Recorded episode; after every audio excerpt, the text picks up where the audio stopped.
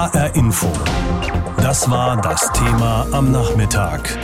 Der alte, neue Judenhass. Antisemitismus 75 Jahre nach Auschwitz.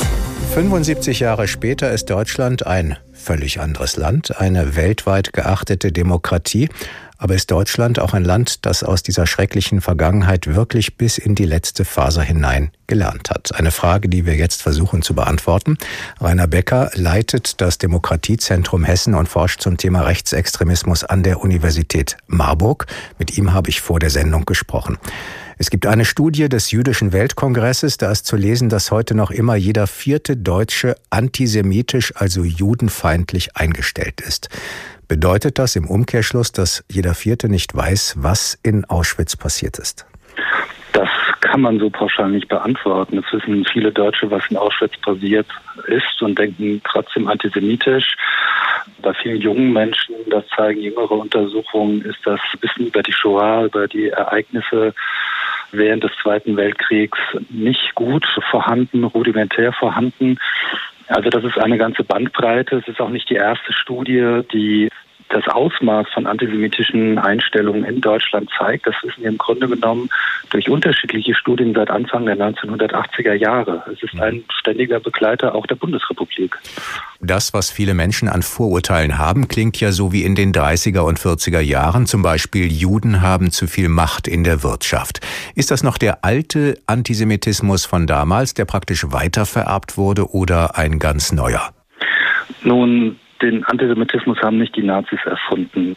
Der Antisemitismus gehört, so schlimm es sich anhören mag, fast schon zur DNA unserer politischen Kultur seit vielen, vielen hundert Jahren. Es gibt Formen des klassischen Antisemitismus, der einhergeht mit äh, dem frühen Christentum über den rassistisch konnotierten Antisemitismus im 19. Jahrhundert beispielsweise. Auf all diesen Versatzstücken bauten erst die Nationalsozialisten auf. Und auch nach dem Zweiten Weltkrieg, nach dem Zusammenbruch des Dritten Reiches, war es nicht mit dem Antisemitismus vorbei. Das Besondere an dieser Vorurteilsform ist, es ist ein altes Vorteil, was immer wieder in einem neuen Gewand unter neuen Überschriften immer wieder Einkehr findet in den öffentlichen Raum. Was kann man denn als normaler Bürger im Alltag dagegen tun, wenn es um Beleidigungen geht, um antisemitische Übergriffe, um Hakenkreuzschmierereien, um Hetze im Netz? Ich denke, was wichtig ist, die Dinge nicht zu beschweigen und zu verschweigen. Viele Menschen argumentieren antisemitisch mit antisemitischen rhetorischen Figuren, ohne zu wissen, dass sie das eigentlich tun. Andere machen das sehr, sehr bewusst. Aber ich glaube, und das ist vielleicht das Besondere auch an dieser Zeit, es ist wichtig, die Dinge nicht hinzunehmen, nicht zu beschweigen, im persönlichen Menschen darauf anzusprechen oder auch in einem öffentlichen Raum, ob es in der Kommune ist, ob es in der Schule ist, auch diese Dinge auf jeden Fall zu thematisieren. Es gibt viele Jüdinnen und Juden, die sagen, die Justiz habe kaum abschreckende Wirkung, wenn wirklich mal ein Fall verhandelt wird. Würde es helfen, wenn die Justiz hier stärker vorgehen würde gegen Antisemitismus oder ist das, was getan wird, ausreichend? Nein, ich denke, wir brauchen immer ein Bündel und nicht eine einzige Maßnahme verhindert ein Vorurteil wie Antisemitismus. Es geht um Einstellung. Einstellung kann man nicht verbieten. Es hat aber immer auch damit etwas zu tun, wie sich diese Einstellungen zeigen. Und jeweils dort zu schauen, in welchen Kontexten das stattfindet. Dazu gehört die pädagogische Arbeit ebenso wie eine klare juristische Ahndung äh, von Volksverhetzung. Und ja, natürlich das gesamte Sensorium der Maßnahmen, die es gibt, gehören immer wieder auf den Prüfstand und müssen auch immer wieder geschärft werden.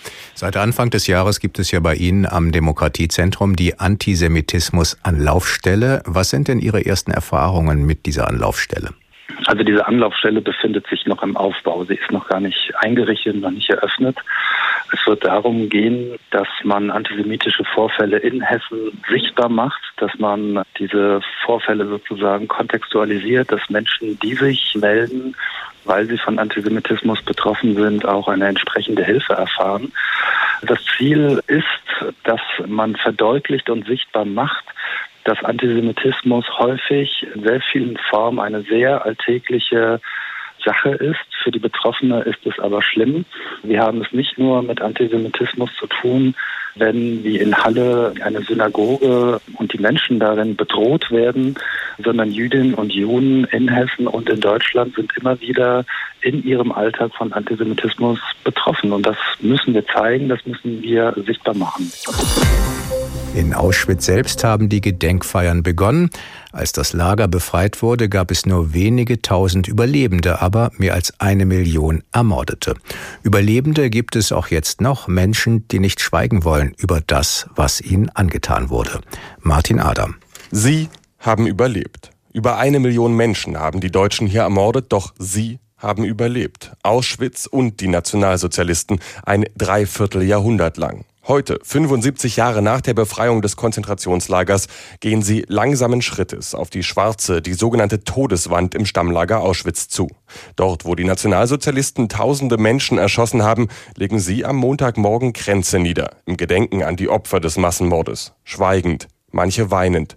Und mitten in der Gruppe steht der polnische Staatspräsident Andrzej Duda. Auch er sichtlich ergriffen.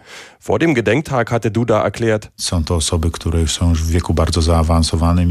es sind schon sehr betagte Menschen und vielleicht werden sie zum letzten Mal in dieser Zahl an diesem grausamen Ort mit uns zusammen den Ermordeten die Ehre erweisen.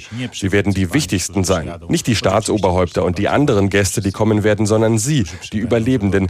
Denn Sie sind die wichtigsten Hüter der Erinnerung tymi, tymi właśnie strażnikami pamięci najważniejszymi. 200 Hüter der Erinnerung sind zum Gedenktag eingeladen. Viele tragen das blau-weiß gestreifte Halstuch als Erkennungszeichen, angelehnt an die Gefangenenkleidung, die sie in Auschwitz tragen mussten. Auf manchen ist der Buchstabe P auf einem roten Winkel zu erkennen. P für Pole. So hatten die Nationalsozialisten die polnischen Gefangenen gekennzeichnet. Auch Barbara Doniecka musste dieses Zeichen tragen. Auschwitz kann sie nicht vergessen. Wszystko wraca tak jak dawniej było. Alles kehrt zurück, wie es damals war, unser Unglück, sodass es einen erschaudern lässt. Ich erinnere mich, wie wir aus den Waggons getrieben wurden. Ein Mann rief, oh Gott, das ist Auschwitz. Damals war ich zehn Jahre alt, ich wusste nicht, was das bedeutet. Leider musste ich es später erfahren und die Erinnerung daran begleitet mich mein Leben lang. Das Schlimme behält man länger als das Gute. Am Montagnachmittag werden vier der Überlebenden ihre Erinnerungen teilen. Nach Führungen durch die Gedenkstätte werden im Publikum unter anderem zuhören der israelische Präsident Reuven Rivlin, Bundespräsident Frank-Walter Steinmeier und Vertreter Frankreichs und Russlands. Polens Präsident Andrzej Duda spricht ein Grußwort, außergewöhnlich, weil vor den Überlebenden. Im Vorfeld hatte es politischen Streit zwischen Polen und Russland gegeben. Polen wirft Wladimir Putin vor, den Hitler-Stalin-Pakt von 1939 zu relativieren und stattdessen Polen eine Mitschuld am Zweiten Weltkrieg zu geben. Einem israelischen Holocaust-Forum in der vergangenen Woche war Andrzej Duda deshalb demonstrativ ferngeblieben. Heute, verspricht der polnische Präsident, soll dieser Streit aber keine Rolle spielen. HR Info. Das war das Thema am Nachmittag. Der alte neue Judenhass. Antisemitismus 75 Jahre nach Auschwitz. Damit sich diese Geschichte nicht wiederholt, ist Auschwitz heute Gedenkstätte und Mahnmal zugleich. Ein Ort, der auch immer wieder von Schülergruppen besucht wird, so wie von Schülern aus dem hessischen Grünberg. Klaus Pradella berichtet aus Mittelhessen. Ein Besuch der Gedenkstätte in Auschwitz gehört seit Jahren schon zum festen Programm der Grünberger Theo Koch Schule. Auch im letzten Herbst waren 15 Schüler aus den 9. und 10. Klassen dort, um sich direkt ein Bild von den Gräueltaten und Verbrechen der Nazis zu machen. Die 14, 15 und 16 Jahre alten Mina, Benjamin und Luis waren tief beeindruckt. Für mich war das eine ganz wichtige Erfahrung. Man hat dann ganz viele Emotionen, wenn man da durchgeht. Man kann sich das gar nicht so richtig vorstellen, wenn wir im Unterricht diese ganzen Themen durchgehen. Wir sind langgelaufen, wo damals Häftlinge langgelaufen sind und ich frage mich immer, wie kann man sowas leugnen? Wenn man da ist und sieht, wie riesig das alles war und was mit den Menschen gemacht wurde, dann ist das einfach nur ein bedrückendes Gefühl und man muss halt einfach immer wieder dran denken, das darf es niemals wieder geben. Deswegen führt die Grünberger Schule neben den Fahrten auch eine Reihe weiterer Veranstaltungen zur deutschen Vergangenheit durch.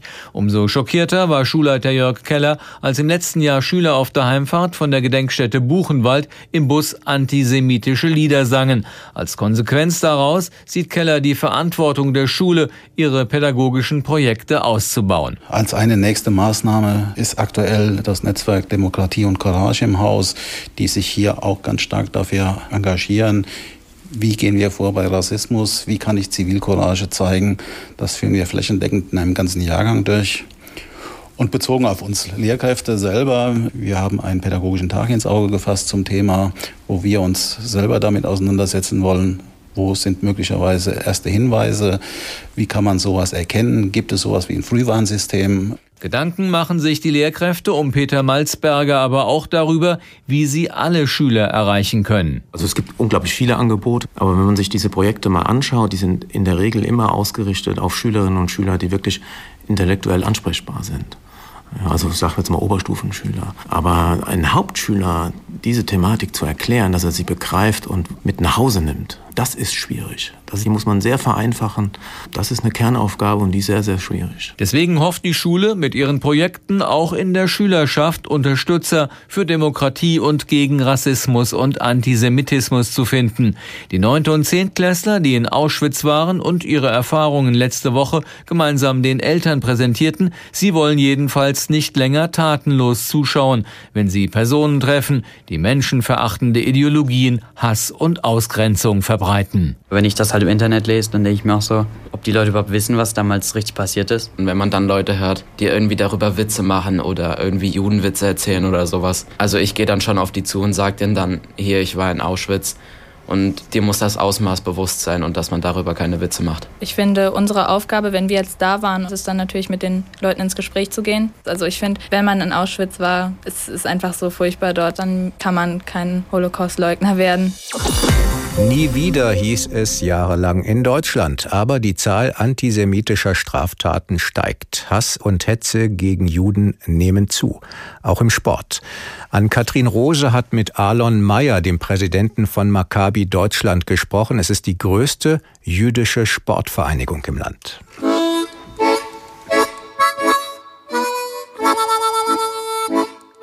Schon fast sein ganzes Leben kämpft Zvi Cohen gegen Ausgrenzung, gegen Hass und gegen Antisemitismus mit seiner Mundharmonika.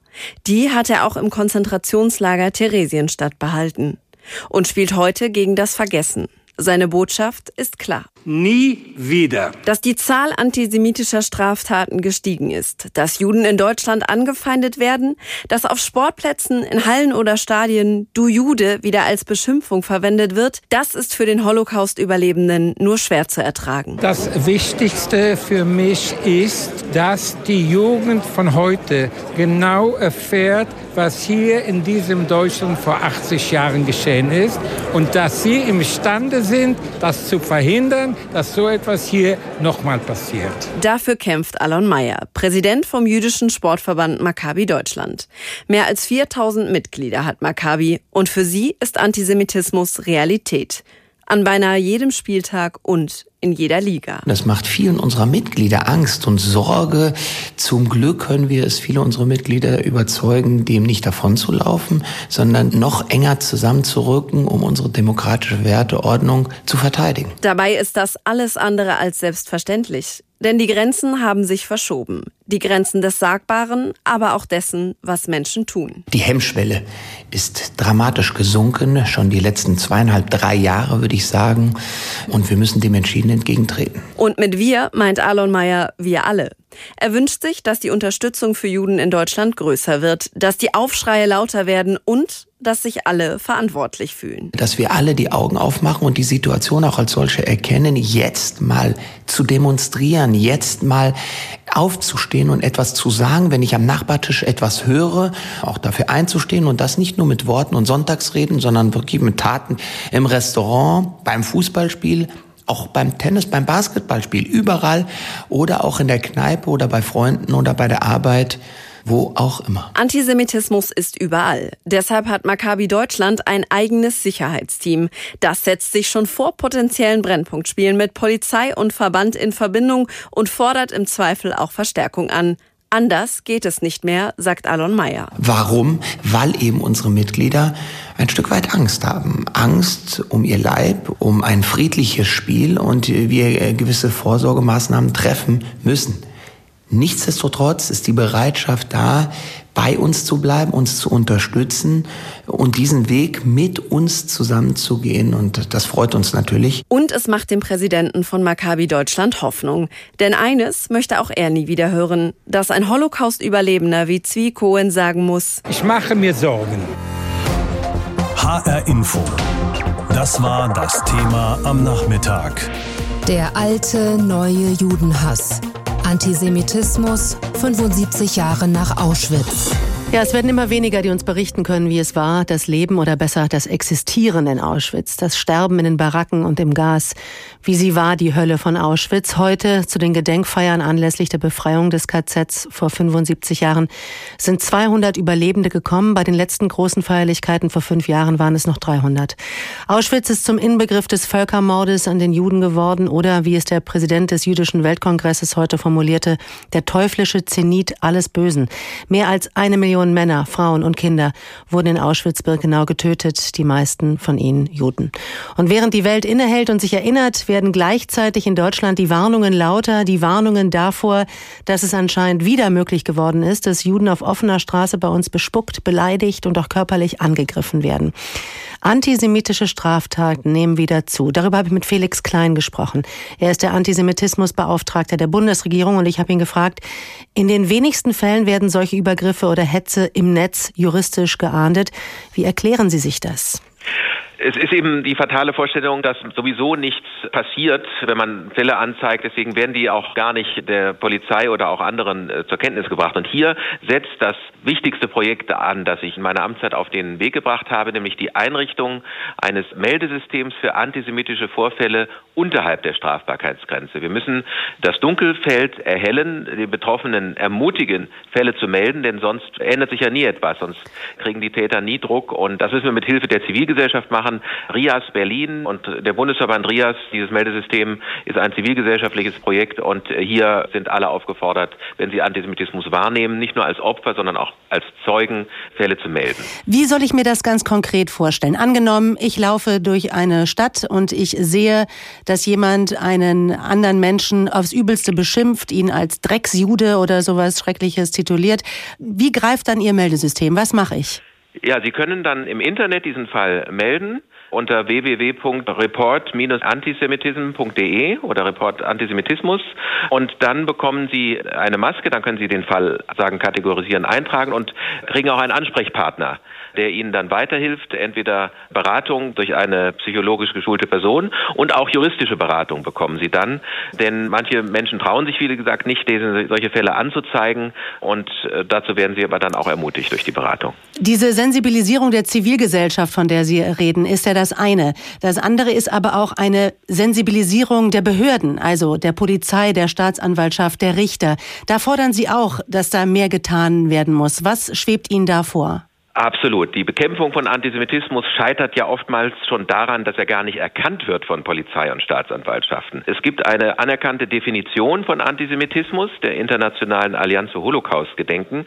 Diese Definition muss in jeder Polizeischule unterrichtet werden, auch in die Juristenausbildung gehört es. Und äh, ohnehin müssen Juristen auch sensibilisiert werden, was das Justizunrecht des Dritten Reiches angeht, um auch Fälle besser einordnen zu können. Denn es ist noch viel zu sehr zu beklagen, dass Fälle gar nicht richtig erkannt und auch, auch schnell verfolgt werden. Ich erinnere zum Beispiel an den Überfall auf das jüdische Restaurant in Chemnitz, wo Neonazis sich kaltblütig verabredet haben, den jüdischen Restaurantbesitzer herausgerufen, ihn beleidigt haben. Dieser Fall wurde erst einmal als versuchte Sachbeschädigung behandelt von der Polizei und das ist natürlich nicht hinnehmbar. Also wir müssen aufklären, sensibilisieren und auch die historische Dimension, die Antisemitismusbekämpfung in Deutschland hat, den Akteuren stärker vor Augen führen. Aufklären, sensibilisieren und als dritten Punkt vielleicht auch bestrafen. Im Gesetz sind antisemitische Motive ja noch kein Grund für eine Verschärfung der Strafe. Das will die Bundesjustizministerin Lamprecht ja jetzt ändern. Glauben Sie, das reicht als Signal gegen Antisemitismus aus? Es ist zunächst einmal ein wichtiges Signal auch für die jüdische Gemeinschaft hier in unserem Land, weil sie merken, der Staat hat uns im Blick. Ich finde das wichtig und es wirkt auch nach meiner Auffassung handlungsleitend für Richter und Staatsanwälte, wenn, wenn das Wort antisemitische Motive im Strafgesetzbuch tatsächlich verankert ist. Aber natürlich reicht es nicht aus. Wir müssen vor allem die Hasskriminalität im Internet noch stärker in den Blick nehmen. Hier setzt das Maßnahmenpaket der Bundesregierung von Ende Oktober ja an, dass die Betreiber von ähm, Internetplattformen verpflichtet werden, künftig auch die IP-Adressen der Menschen herauszugeben, die Hass und Antisemitismus verbreiten. Das halte ich für eine wirklich wichtige Maßnahme. Aber genauso wichtig ist natürlich auch, dass wir Polizei und Staatsanwaltschaft ausstatten, auch mit genügend Personal, dass sie das auch wirklich verfolgen können. Für Hessen würde ich mir übrigens wünschen, dass auch die Generalstaatsanwaltschaft einen Antisemitismusbeauftragten oder eine Beauftragte ernennt, wie das in Bayern, in Baden-Württemberg und in Berlin schon der Fall ist. Einfach, dass innerhalb der Behörde ein Ansprechpartner ist, der die Kollegen auch sensibilisieren kann, Unsicherheiten beseitigen kann und äh, auch vernetzen kann mit der jüdischen Gemeinschaft. Bleiben wir noch mal kurz beim Stichwort äh, Strafe, Bestrafung. Auch der Präsident des Zentralrats der Juden, Josef Schuster, hat kritisiert, dass Urteile im Zusammenhang mit antisemitischen Äußerungen oder gar Taten viel zu milde sind. Was glauben Sie, Herr Klein, würde eine Verschärfung potenzielle Täter wirklich abschrecken? Also ich glaube schon, die präventive Wirkung von Strafen, die würde ich da auch bejahen. Ich glaube schon, dass das ein wichtiges Signal ist, auch in der allgemeinen Bevölkerung. Äh, ist es ja überhaupt nicht verstanden worden, zum Beispiel, dass hier in Berlin ein islamistischer Täter, der antisemitische Parolen gerufen hatte, mit einem Messer auf die Polizei zugeht, die die Synagoge schützen, dann nach einem Tag wieder auf freien Fuß gesetzt wird. Also das ermuntert ja geradezu, solche Straftaten nochmal zu begehen. Weil also er gesagt glaube, da hat, dass er betrunken war, ne? Ja, also das hat man ihm dann zu schnell geglaubt. Also vor allem nach einem Tag kann man sowas wirklich nicht klären. Also natürlich muss das alles rechtsstaatlich äh, abgehen, das ist keine Frage. Aber so schnell jemanden freizulassen mit so einer Behauptung, äh, das halte ich wirklich für sträflich. HR Info. Das war das Thema am Nachmittag. Der alte neue Judenhass. Antisemitismus 75 Jahre nach Auschwitz. Den gibt es immer noch oder auch schon wieder. Wie wichtig sind vor diesem Hintergrund die vielen Gedenkveranstaltungen, die es rund um den Jahrestag gibt? Wichtig, um zu erinnern oder nicht mehr so wichtig, weil es nicht nur um Erinnerung gehen darf? HR Info. Kommentar. Von Maria Ossowski. Wenn wir wahrhaftig erinnern wollen, müssen wir uns von ein paar Gepflogenheiten trennen, von sprachlichen Versatzstücken, historischen Legenden und verlogenen Instrumentalisierungen. Erstens, es gibt heute wenig zu feiern. Als die Rote Armee in Auschwitz eintraf, waren die Täter getürmt und ein paar tausend fast verhungerte Menschen viel zu erschöpft, um zu jubeln. Ein Großteil der übrig gebliebenen Gefangenen marschierte dem Tod entgegen ins Reich. Zweitens, Auschwitz, so beschwören viele Reden, soll uns zeigen, wohin Hass damals geführt hat und heute führen kann. Das Problem, es handelte sich nur selten um Hassverbrechen. Es waren vor allem Gleichgültigkeit und Gier, die über sechs Millionen Juden ins Ghetto, vor die Maschinengewehre der Einsatztruppen und ins Gas getrieben haben. Gleichgültigkeit der Nachbarn, die bei den Deportationen aus den Fenstern guckten und Gier, um jüdischen Besitz zu plündern. Gleichgültigkeit der Eisenbahner, die die Viehwaggons gen Osten transportierten. Gleichgültigkeit der Soldaten und Wachmannschaften, die doch nur ihre Pflicht taten. Gier und maschinenhafte Gleichgültigkeit. Beides ist viel tiefer in der menschlichen Seele vergraben und damit viel gefährlicher und schwerer zu bekämpfen als der allseits zitierte Hass. Drittens. Die ermordeten Juden Europas dürfen wir nicht instrumentalisieren. Nicht für den Kampf gegen rechts, nicht für die Warnungen vor der AfD. Dieses monströse Verbrechen verbietet jeden Vergleich mit der deutschen Gegenwart. Wir müssen begreifen, die Juden sind vollkommen umsonst gestorben, völlig sinnlos. Jede Instrumentalisierung soll nur den Schuldschmerz lindern, nach dem Motto, wenigstens rufen wir heute nie wieder, das tut mal gut. Wie sollten wir stattdessen die Shoah erinnern? Erstens. Unsere Bildungspolitik hat versagt, wenn ein Viertel der Schüler nicht mehr weiß, dass Auschwitz ein Vernichtungslager war. Ein halbes Jahr bis zur zehnten Klasse müssten Geschichtslehrer verbindlich via Curriculum den Zweiten Weltkrieg und die Shoah verhandeln, anschließend erst ein KZ besuchen und dies bitte nur mit sorgfältiger Nachbereitung. Zweitens. Judenfeindliche Äußerungen müssten gesellschaftlich genauso sanktioniert werden wie Kindesmissbrauch. Weg mit dem aseptischen und falschen Begriff Antisemitismus. Judenfeindschaft, darum geht es. Und wer die proklamiert, gehört hinter Gitter. Drittens. Antisemitismusbeauftragte sind oft Feigenblätter und Symptome unserer Hilflosigkeit. Wenn wir schon Kämpfer gegen Judenfeindlichkeit brauchen, dann sollten sie zuallererst Juden zuhören und deren Vorschläge ernst nehmen. Das sind die Profis, denn sie kennen diese hässlichen Affekte seit 2000 Jahren. Last not least, wenn wir für jede in der Shoah ermordete Jüdin, jeden Juden, jedes jüdische Kind eine Minute schweigen müssten, wäre es elf Jahre lang still in Deutschland. Wir müssten uns wenigstens einen Tag besinnen und zwei Minuten überall im Lande innehalten, so wie dies in Israel am Yom HaShoah geschieht. Erzählen und wissen, um zu erinnern. Schweigen, um zu fühlen. Nur so können wir die Erinnerung aus dem Endlager sinnentleerter Rituale befreien. Dreimal pro Stunde ein Thema. Das Thema in HR Info. Am Morgen und am Nachmittag.